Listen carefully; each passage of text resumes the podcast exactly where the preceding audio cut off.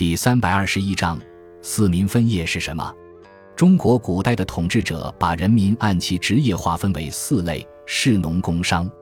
关于四民的划分，最早见于《春秋·谷梁传》，它的排列顺序是史一、商二、农三、工四。这种排列方式并没有高低贵贱之分，而是强调这四种行业同等重要。管子也中有“士、农、工、商”一节，“士、农、工、商四民者，国之始也。”识是基石，国家的基石的意思。是指的是知识分子，他们拥有知识和智慧，担任各级官吏，为统治者服务，所以受到统治者的重视。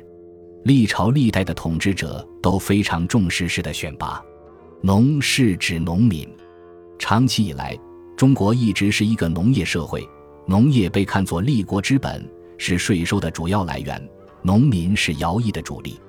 历朝历代的统治者都把农业看作国家的首要大事，农民也非常受重视。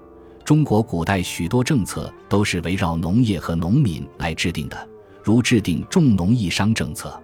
工指的是工匠或手工业者，他们主要为劳动者提供技术服务，也同样受到重视。有的统治者还下令工匠的后代也必须从事工匠的行业，不得转行。